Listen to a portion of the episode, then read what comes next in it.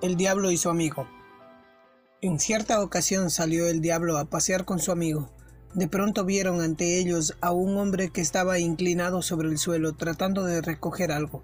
¿Qué busca ese hombre? le preguntó el diablo a su amigo. Un trozo de verdad, contestó el diablo. ¿Y eso no te inquieta? volvió a preguntar el amigo. Ni lo más mínimo, respondió el diablo. Le permitiré que haga de ello una creencia religiosa.